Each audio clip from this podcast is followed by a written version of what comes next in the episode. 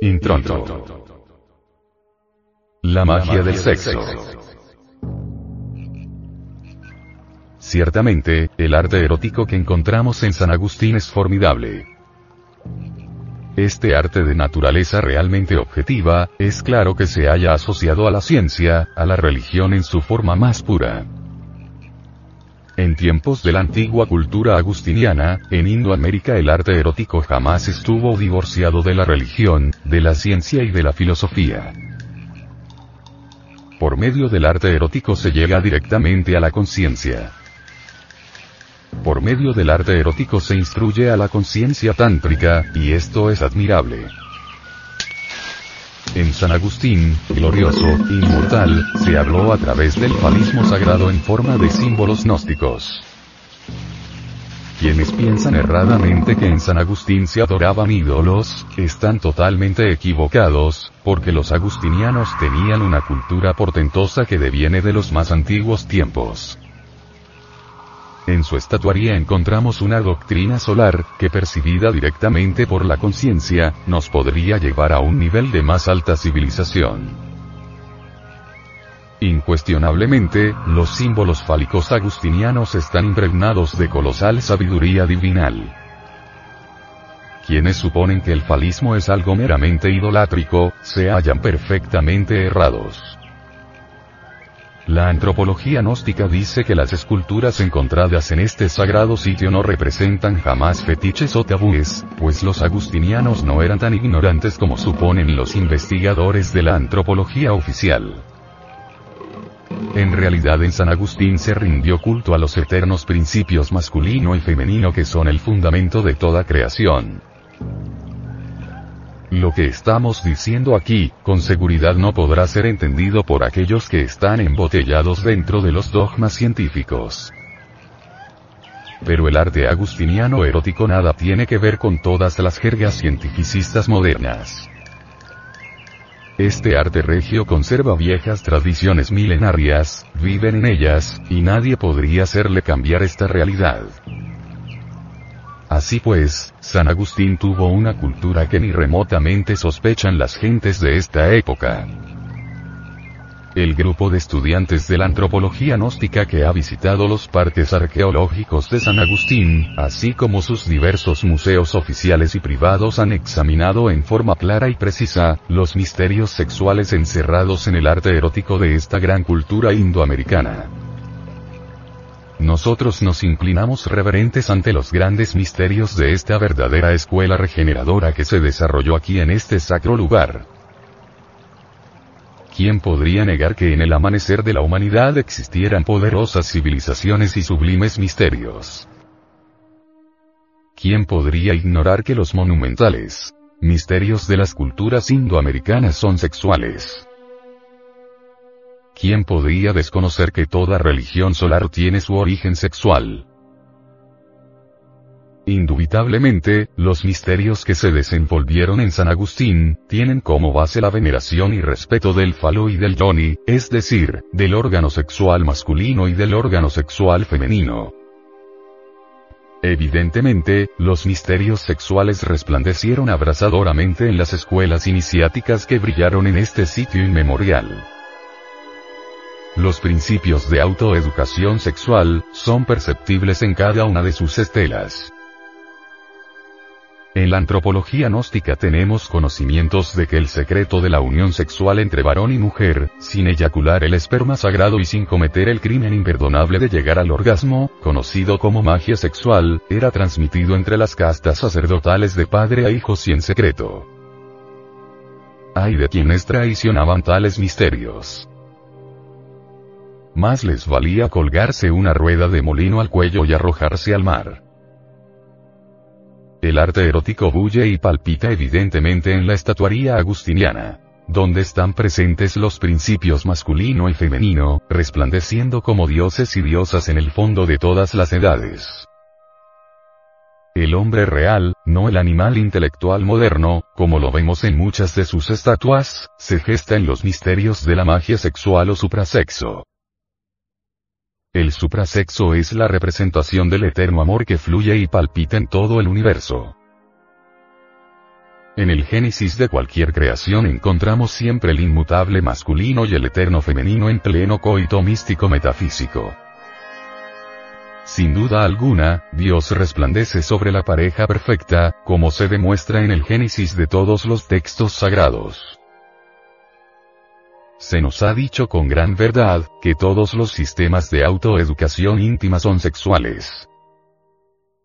Lamentamos profundamente y para nosotros los que estudiamos la antropología gnóstica, es muy doloroso ver cómo la moderna humanidad ha cometido el error de subestimar el sexo, o de considerarlo en sus más bajas manifestaciones, como es el caso del infrasexo con todas sus tendencias asqueantes de aberraciones o sexopatías.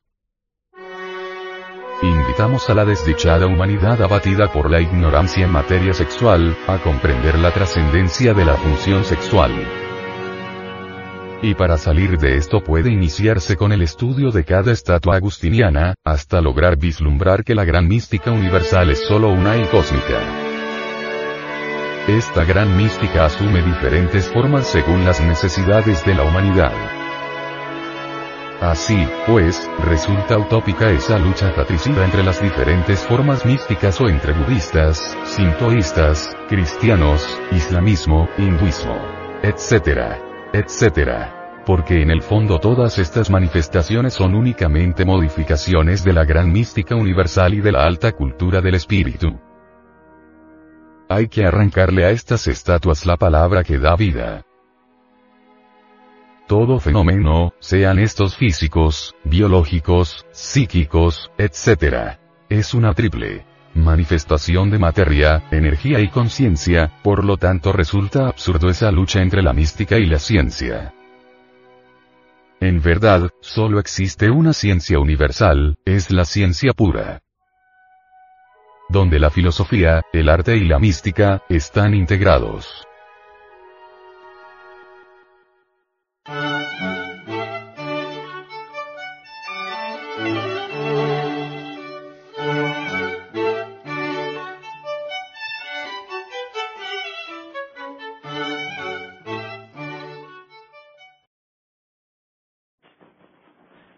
Estos métodos son extraños para la edad de hierro, para esta negra edad en que nos encontramos. Y a las gentes se volvieron terriblemente groseras y materialistas. Ahora se burlan de todas estas maravillas de la naturaleza y del cosmos. Ya no se ven en las plazas públicas las danzas de los niños, danzas como las que ahora hemos visto. Ya no danzan en Turquía, por ejemplo, los derviches en las plazas públicas. Ni siquiera el uso del fe les es permitido.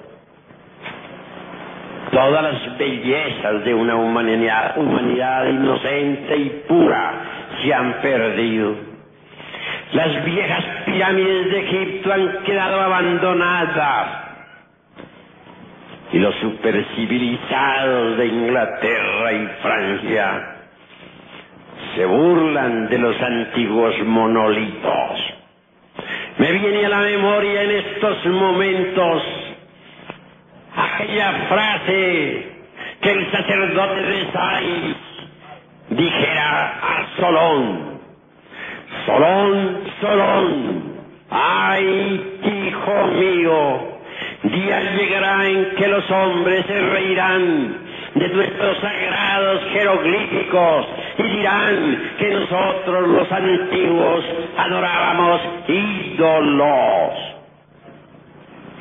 En realidad de verdad con el Kali Yuga se perdió completamente la inocencia y de la belleza del espíritu.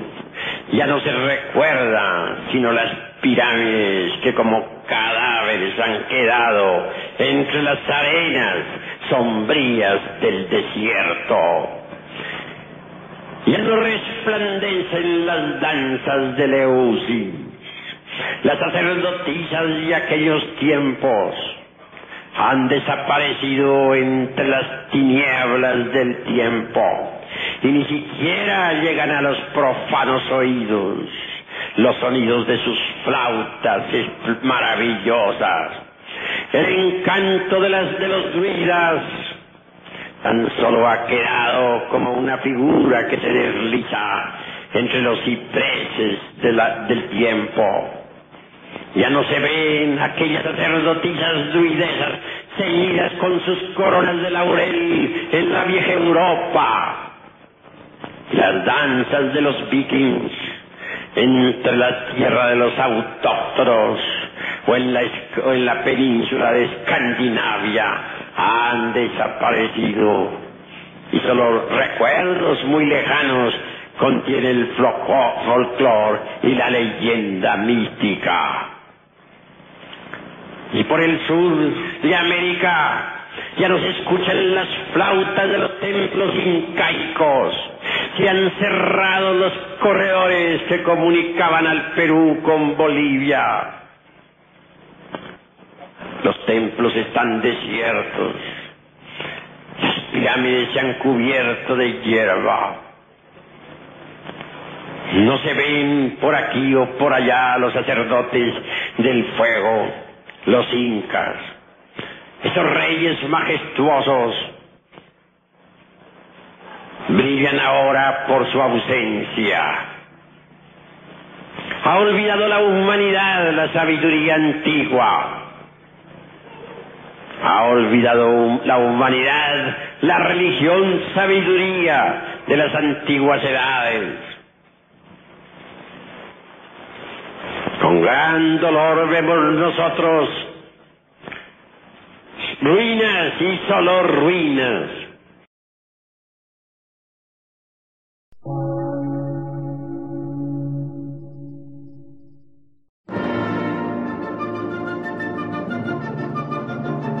Emisora, gnóstica, transmundial.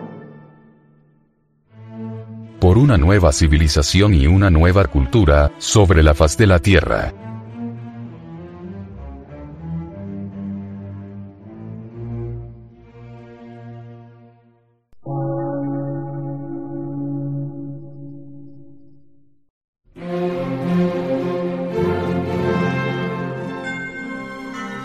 Medio de radiodifusión, científico, artístico, místico y filosófico, de la Asociación Colombiana de Centros de Estudios Gnósticos, Antropológicos, Psicológicos y Culturales, AC.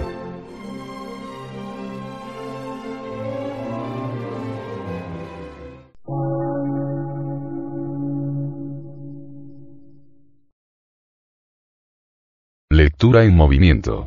Difusión sin fronteras.